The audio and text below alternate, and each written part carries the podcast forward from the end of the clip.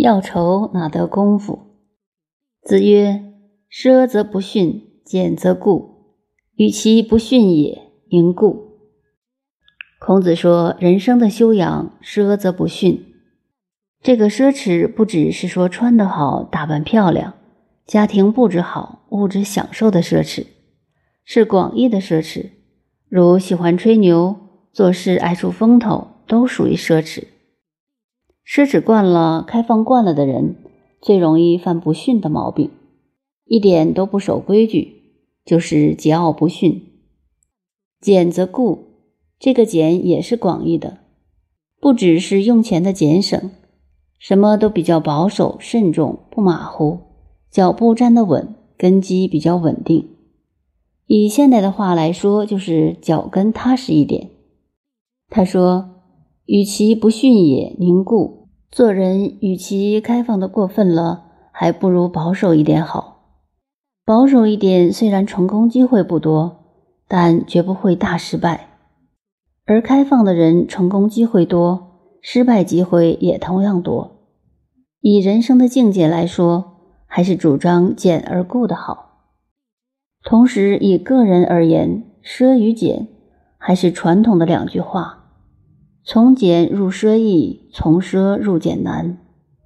就像现在夏天天气炎热，当年在重庆的时候，大家用蒲扇，一个客厅中许多人在一起，用横布做一个大风扇，有一个人在一边拉，扇起风来，大家坐在下面还说很舒服。现在的人说没有冷气就活不了，我说放心，一定死不了。所以物质文明发达了，有些人到落后地方要受不了，这就是从奢入俭难。曾国藩用人注重香气，历史上许多人像吕蒙正当了宰相，生活仍然很清苦。如最近电视上轰动的包青天，他一生的生活也是清简到极点。他本身没有缺点被人攻击，那么多年。身为大臣、龙图阁直学士兼开封府尹，等于中央秘书长兼台北市长，做了这么大的官，可是一生清洁。